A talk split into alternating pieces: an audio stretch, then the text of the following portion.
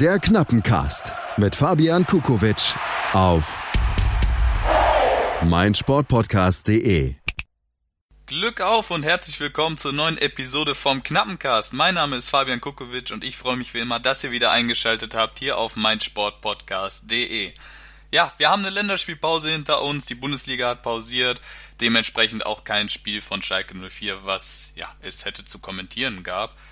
Allerdings haben wir noch Gesprächsbedarf über das 3 zu 3 zu Hause gegen Fortuna Düsseldorf. Ich war live im Stadion, war mit meinen Nerven leicht am Ende, aber ich habe das Ganze nochmal Revue passieren lassen, da werden wir dann gleich drauf zu sprechen kommen. Und wie bekannt, im zweiten Part geht's dann um das Auswärtsspiel am Samstag um 15.30 Uhr im Bremer Weserstadion gegen den SV Werder Bremen. Aber zunächst kommen wir zum 3 zu 3 zu Hause gegen die Fortuna aus Düsseldorf. Wir werfen kurz einen Blick auf die Aufstellung ähm, gab es einige, ja, zwei, um genau zu sein, Veränderungen im Vergleich zur Aufstellung gegen die Augsburger.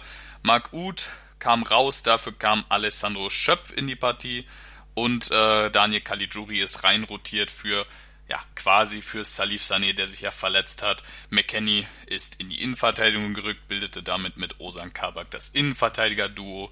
So ähm, kam auch ein bisschen Platz zustande eben für Daniel Caligiuri und Alessandro Schöpf die dann auf den Außen ackerten, während Suat Serda und Omar Mascarell die Doppelsechs bildeten und Amin Harid und Benito Raman das Sturmduo bildeten, beziehungsweise sie wechselten sich auch mal ab, dass Harid auf die Zehnerposition gerückt ist und Benito Raman die einzige Spitze war.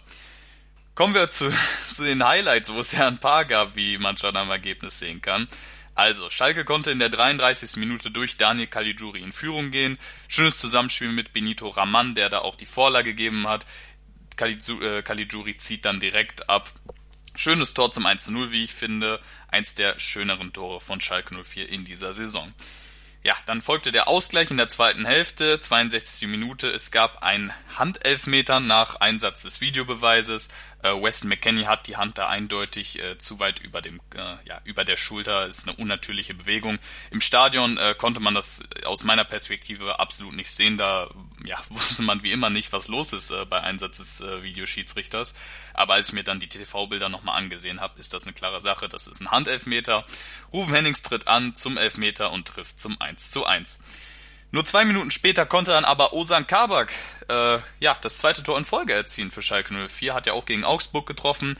Nach einer Otschipka-Ecke, ja, eigentlich ein fantastischer Kopfball, wie man so, ja, was soll man dazu sagen? Ich meine, Osan Kabak, momentan gute Form, kommen wir gleich auch nochmal drauf zu sprechen. Auf jeden Fall 64 Minute erneute Führung für Schalke 04, bevor dann Ruven Hennings nur knapp 10 Minuten später in der 73. Minute wieder zum 2 zu 2 ausgleichen kann. Der Schalke eigentlich hätte kalt erwischen sollen, aber Suat Serda konnte dann nochmal in der 79. Minute mit einem Schuss außerhalb des 16ers zum 3-2 treffen. Äh, Kasim Adams fälscht diesen Schuss allerdings unhaltbar für 6 Steffen ab, sodass man eigentlich dachte, Schalke wäre hier die glücklichere Mannschaft, die am Ende nochmal den Lucky Punch gesetzt hat.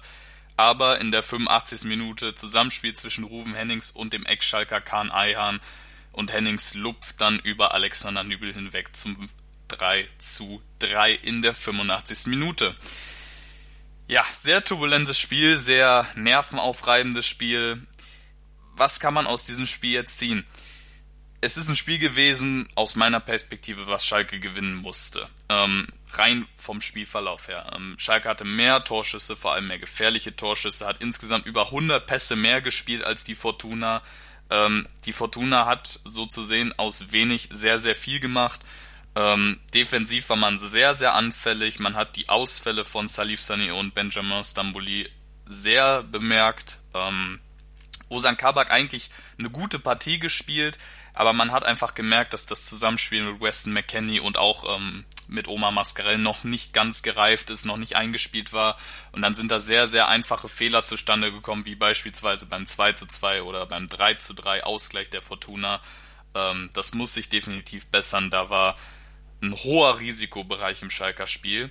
Aber Schalke war durchaus spielbestimmend. Ähm, man hat es durchaus geschafft übers Mittelfeld, gerade mit den äh, neu ins Team gekommenen äh, Schöpf und Caligiuri, da wieder ein bisschen Routine reinzubringen. Man war durchaus, finde ich, die kontrollierende Mannschaft. Allerdings, wie gesagt, hinten äh, viel zu undiszipliniert, um ja letzten Endes als verdienter Sieger vom Platz zu gehen. Äh, wenn man die Effizienz oder die Effektivität von Fortuna einfach dann an den Tag legt, dann ist so ein Unentschieden auch leider Gottes einfach verdient. Gerade wenn man einen absolut kaltschnäuzigen Stürmer vorne hat, wie Ruven Hennings. Ähm, ja, eigentlich mag ich es gar nicht über äh, gute Leistungen des Gegners, äh, zumindest von Einzelspielern zu reden, aber Ruven Hennings äh, einfach, ja, ich habe es tatsächlich ein bisschen befürchtet vor dem Spiel, hat ja auch, äh, stand ja auch vor dem Spiel bereits auf Platz 3 der äh, Torjägerliste. Aber Ruben Hennings hat wirklich jeden seiner Schüsse eiskalt eingenetzt und auch ohne Chance für Alexander Nübel aus meiner Sicht. Ähm, ja, klasse Partie vom Neuner, von der Fortuna und so ein Spieler fehlt Schalke, auch wenn Benito Raman im Pokal gegen äh, die Arminia aus Bielefeld zweimal netzen konnte, ähm, konnte er das gegen Düsseldorf leider wieder nicht auf den Platz bringen. Ähm, er hat zwar eine Vorlage gegeben, also hat definitiv kein schlechtes Spiel gemacht, Benito Raman, aber vor der Kiste kann er noch zu wenig in Szene gesetzt werden. Kurzer Blick auf die Statistiken, die untermalen eigentlich auch das, was ich gerade gesagt habe. Schalke hatte eine höhere Passquote, hatte höheren Ballbesitz, äh, 57 Prozent um genau zu sein, war also zumindest meiner Ansicht nach definitiv die kontrollierende Mannschaft, hat auch mehr Zweikämpfe gewonnen, 56 Prozent, hatte durchaus das Zepter in der Hand, hätte deswegen auch äh, meiner Meinung nach gewinnen müssen, beziehungsweise ähm, in der Konsequenz eben oder in der ähm, äh, durch die durch die Doppelwirkung, dass man quasi nicht nur das Spiel kontrolliert hat, sondern sich eben auch Torchancen erarbeitet hat, hätte man das Spiel gewinnen müssen. Fortuna war aber die effektivere Mannschaft und deswegen geht das Unentschieden so gesehen in Ordnung.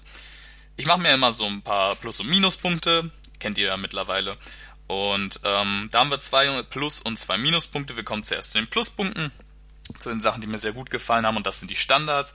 Man hat es auch ähm, in diesem Spiel wieder geschafft, ein Standardtor zu erzielen, das äh, zwischenzeitliche 2 zu 1 ähm, irgendwie scheinen die Standards bei Schalke 04 wieder zu funktionieren. Man hatte in, in der letzten Saison den Eindruck, na, ähm, war das in der Vizemeistersaison noch so eine Stärke, scheint man inzwischen gar keine Standardtore mehr zu erzielen. Und jetzt hat man gegen Augsburg eins geschossen, gegen äh, Fortuna eins geschossen und auch die restlichen Eckbälle kamen sehr, sehr präzise und gefährlich. Nicht nur Eckbälle natürlich, sondern auch die etwas weiter ähm, entfernten Freistöße. Also Standards gefallen mir echt gut bei Schalke 04 in den letzten Spielen. Derjenige, der das Standardtor gemacht hat, Osan Kabak nämlich, ist bei mir der zweite Punkt. Ähm, ich es wirklich ein bisschen faszinierend, muss ich sagen, wie diszipliniert Osan Kabak äh, auf Schalke ankam in der Hinsicht. Er kommt als junges Talent, der aber bei äh, Galatasaray Istanbul Champions League gespielt hat, äh, eigentlich relativ auch Stammspieler war, beim VfB Stuttgart Stammspieler war und kommt zu Schalke und sitzt erstmal einen großen Teil auf der Bank. Das kann für viele Talente frustrierend sein, aber Osan Kabak hat das sehr diszipliniert angenommen, hat dann seine Chance jetzt genutzt und hat äh, die drei Spiele, die er jetzt gespielt hat, gegen äh, Augsburg, Bielefeld und Düsseldorf, souverän gewirkt, hat mir sehr gut gefallen, kann sich definitiv noch defensiv verbessern, aber hat gerade was äh, die Kopfballstärke und auch die Zweikampfstärke angeht, ähm, ja, für mich sehr beeindruckend seine Entwicklung und bin sehr gespannt, äh, gespannt was er noch auf Schalke zeigen kann. Kommen wir zu den Minuspunkten, ähm, liegen eigentlich auf der Hand, zumindest der erste, und zwar die Defensive. Ähm, da ist es vielleicht ein bisschen, ein bisschen gemein, auch ähm, Weston McKenney und Osan Kabak da was vorzuwerfen. Muss man allerdings, sind beides äh, Profispieler, die auf dieser Position eben eingesetzt wurden. Gerade Weston McKenney äh, tut mir da halt auch ein bisschen leid, um ehrlich zu sein. Da fehlen einfach die Alternativen ist auch dieses typische Schalke-Pech, muss man sagen, dass man dann, obwohl man mit Nas, äh, mit Nastasic, mit äh, Sané und äh, Benjamin Stambouli eine sehr, sehr starke Innenverteidigung hatte am Anfang der Saison, dass sich dann beide so langfristig verletzen, vor allem Salif Sané äh, fällt ja eben längerfristig aus.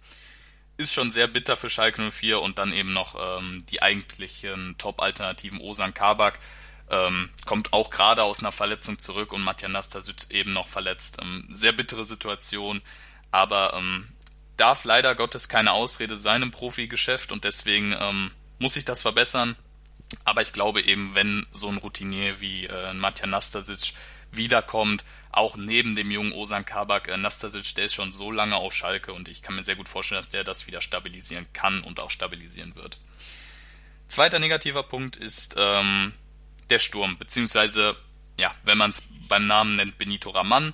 Da geht es mir gar nicht um den Spieler selber, denn der hat eigentlich ein gutes Spiel gemacht. Aber es zeigt sich immer wieder, wir haben jetzt zwei Bundesligaspiele hintereinander, drei Tore von Schalke 04 gesehen. Vorher hat man die Tore, die Toreffizienz bemängelt. Jetzt hat man zwei Spiele hintereinander, wenn man das Pokalspiel zu, dazu nimmt, sogar drei Spiele hintereinander, drei Tore geschossen. Im Pokalspiel hat Benito Raman einen Doppelpack hinbekommen, hat mich sehr, sehr gefreut für ihn, hab gehofft, er kann es gegen Düsseldorf fortführen, hat leider nicht geklappt. Aber ähm, es fällt nun doch auf, selbst wenn Schalke viele Tore schießt, ist nur selten ein Stürmer dabei. Das Problem, ja, so deutlich muss man es langsam sagen, muss sich ganz rapide ändern, ähm, rapide und schnell ändern, weil ähm, man hat mit Ud, Raman und Kutucu Stürmer, auch Burgstaller zählt für mich dazu, die nicht schlecht sind. Die sind alle meiner Meinung nach, na, nehmen wir Burgstaller mal raus. Das sind für mich alles überdurchschnittliche Bundesligaspieler. Auch Marc Uth ist für mich ein Spieler, der für mich äh, ein guter Stürmer ist, der seine Qualitäten schon unter Beweis gestellt hat. Aber irgendwie scheint es A, bei den Stürmern selber ein bisschen zu hapern. Ähm, Gerade Benito Raman Guido Burgsteller und Marc Uth tun sich da sehr schwer. Ahmed Kututu hat ja noch nicht so viele Einsatzzeiten bekommen. Auch das ist ein Grund, warum ich ihn mir äh, mal wünschen würde gegen Werder. Aber ähm, auch die Inszenesetzung fehlen. Auch Benito Raman hat so große Qualitäten über sein Tempo. Das hat man auch gegen Düsseldorf ähm, teilweise gesehen. Ein sehr guter Konterspieler, ein sehr guter Spieler für den Umschaltmoment, auch den man mal lang schicken kann über einen Vertikalpass. Aber irgendwie funktioniert das alles noch nicht mit den äh, letzten Reingaben. Äh, zumindest auf äh, ihn jetzt bezogen.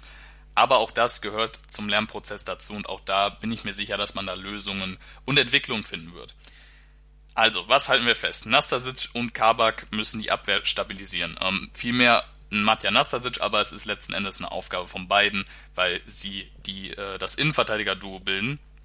Weston McKenney muss meiner Meinung nach zurück ins Mittelfeld. Man hat auch gemerkt, äh, dadurch, dass er weiter hinten gespielt hat, dass da ein bisschen die Zweikampfhärte im Mittelfeld ge äh, gefehlt hat.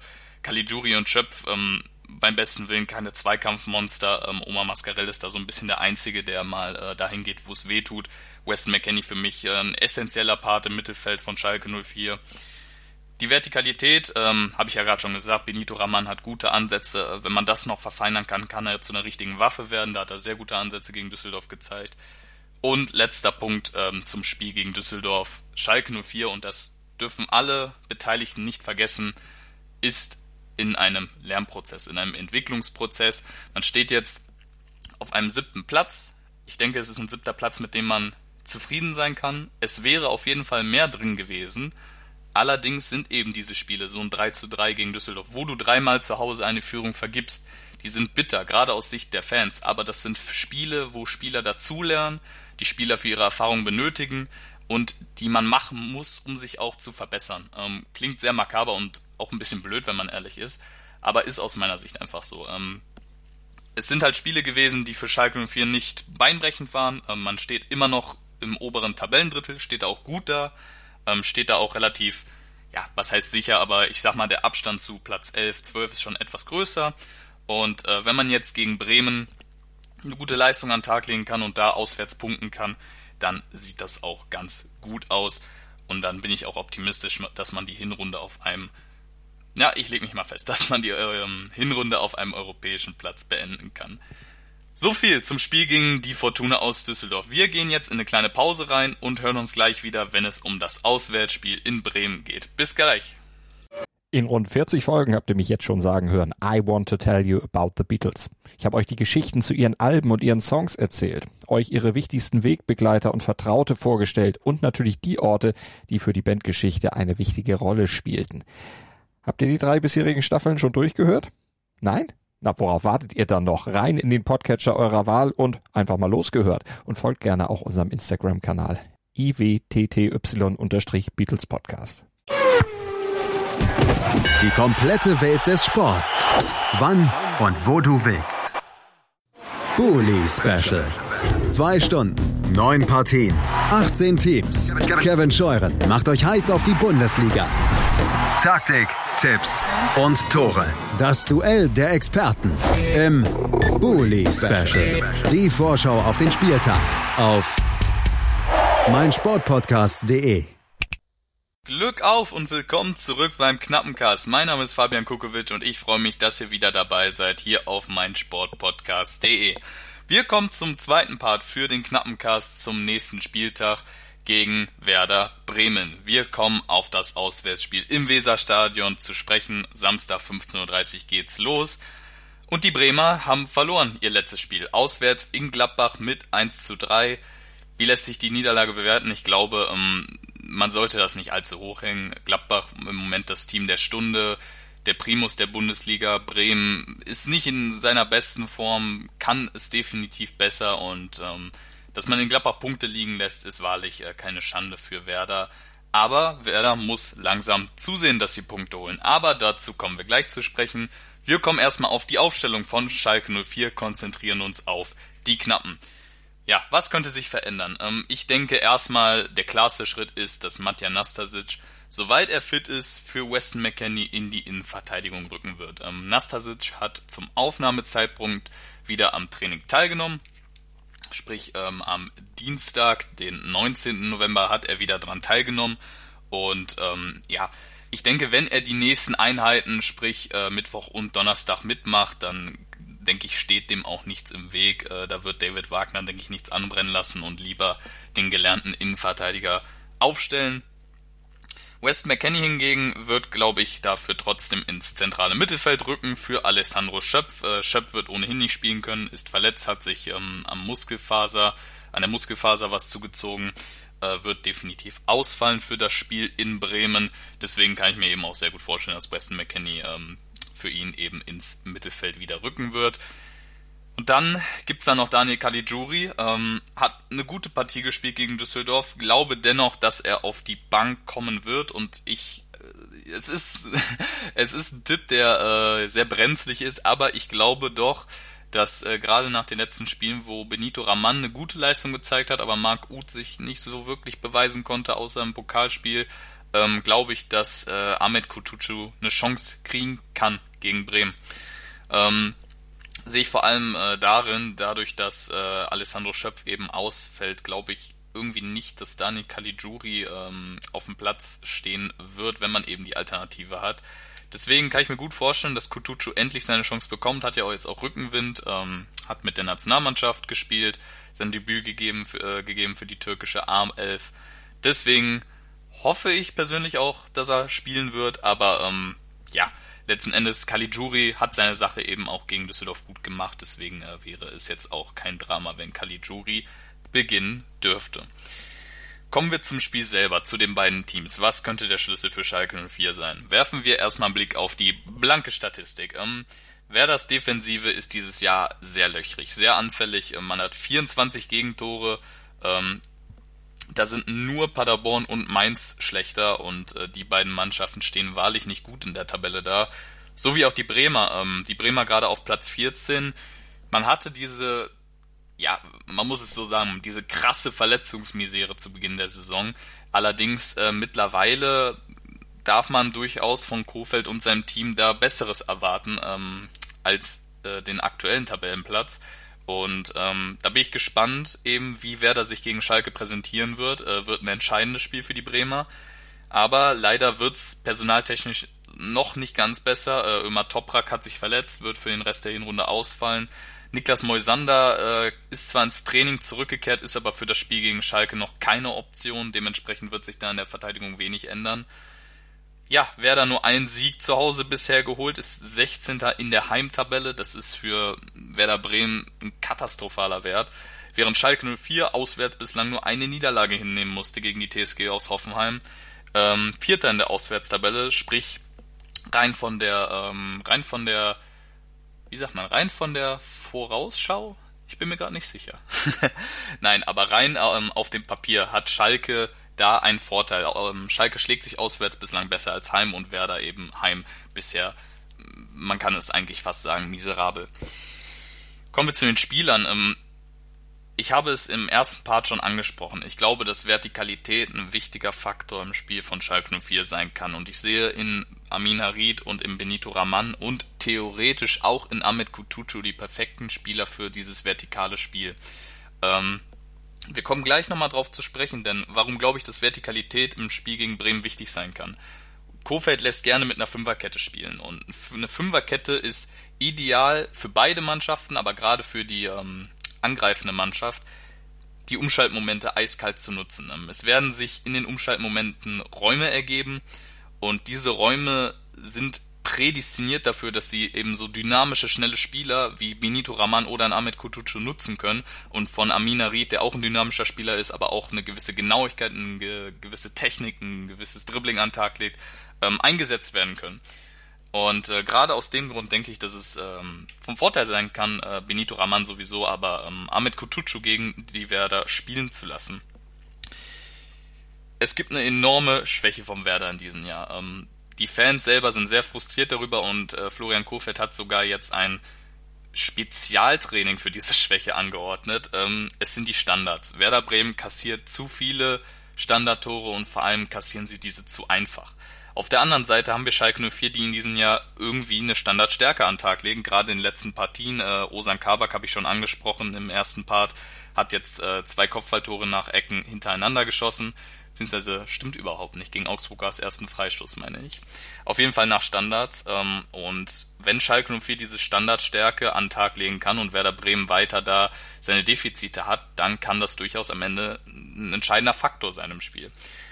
Es gibt drei Spieler bei Werder Bremen, ähm, die ich für essentiell halte ähm, im Spiel von Werder und auch ähm, für die Defensivarbeit von Schalke 04.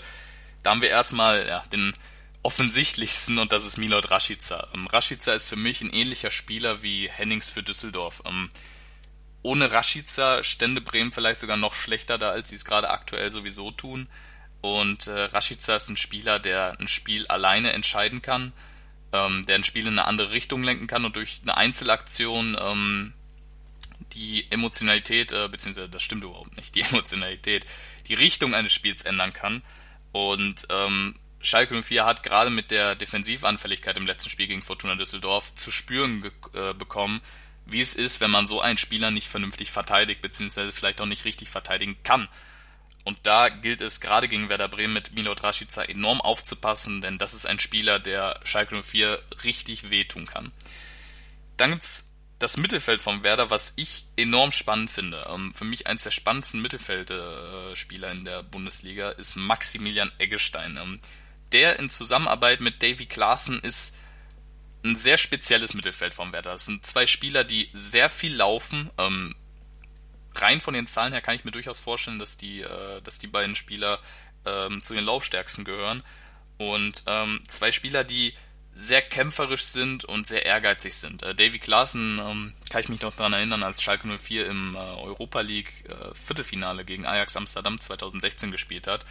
Äh, Klaassen war da der Dreh- und Angelpunkt im Spiel von Ajax Amsterdam und der absolute Kapitän. Ähm, Finde ich ein bisschen traurig, wie sich das entwickelt hat. Ist ja zu Everton gewechselt, wurde da nicht wirklich glücklich und dann zu Werder Bremen. Hätte ich mir sehr gerne bei Schalke 04 gewünscht, aber die Situation ist, wie sie ist und ich schätze das Mittelfeld um äh, Maximilian Engelstein und Davy Klaassen als sehr spielstark und enorm ähm, arbeitsintensiv ein. Ich glaube, das sind zwei Spieler, die hören einfach nicht auf zu laufen und äh, die können dir mal auf Deutsch gesagt, richtig auf die Nerven gehen im Spiel. Wie kann man das Spiel jetzt einordnen? Ähm, ich habe schon im ersten Part gesagt, die Vorzeichen sprechen eigentlich für Schalke 04. Ähm, rein, wenn wir die Heimtabelle, die Auswärtstabelle betrachten, ist Werder ähm, zu Hause sehr schwach, Schalke auswärts sehr stark. Ähm, Werder hat eine sehr löchrige Defensive, ähm, hat eine Standardschwäche, Schalke eben aktuell eine Standardstärke.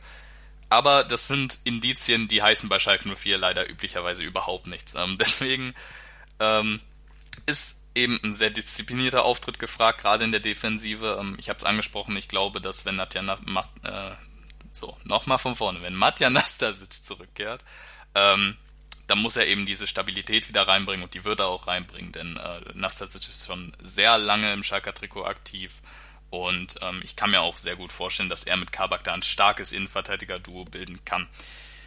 Ich habe es gesagt, Rashica ist ein ähnlicher Schlüsselspieler wie Ruven Hennings es bei der Fortuna ist, deswegen gilt es auf den enorm aufzupassen, könnte ein Gamechanger sein im Spiel. Aber was Schalkes Gamechanger sein kann, sind eben die Standards. Ähm, ich glaube letzten Endes, dass äh, ein Standard dazu führen wird, dass Schalke sich in Bremen im Weserstadion durchsetzen kann. Ähm, ich glaube, dass das der Vorteil von den Schalkern sein wird und dass sich Schalke so am Ende mit 2 zu 1 in Bremen durchsetzen kann. Das ist mein Tipp zum Spiel des nächsten Spieltags. Damit wären wir auch am Ende für diesen knappen Cast. Ich hoffe, es hat euch wie immer gefallen. Ich hoffe, ihr seid gespannt auf den Spieltag. Ich hoffe, ihr seid gespannt auf Bundesliga-Fußball, nachdem man die Länderspielpause jetzt überstanden hat. Und ich freue mich auf nächste Woche, auf die nächste Folge, wenn wir wieder drüber reden können. Bis dahin, Glück auf und ciao. Der Knappencast mit Fabian Kukowitsch.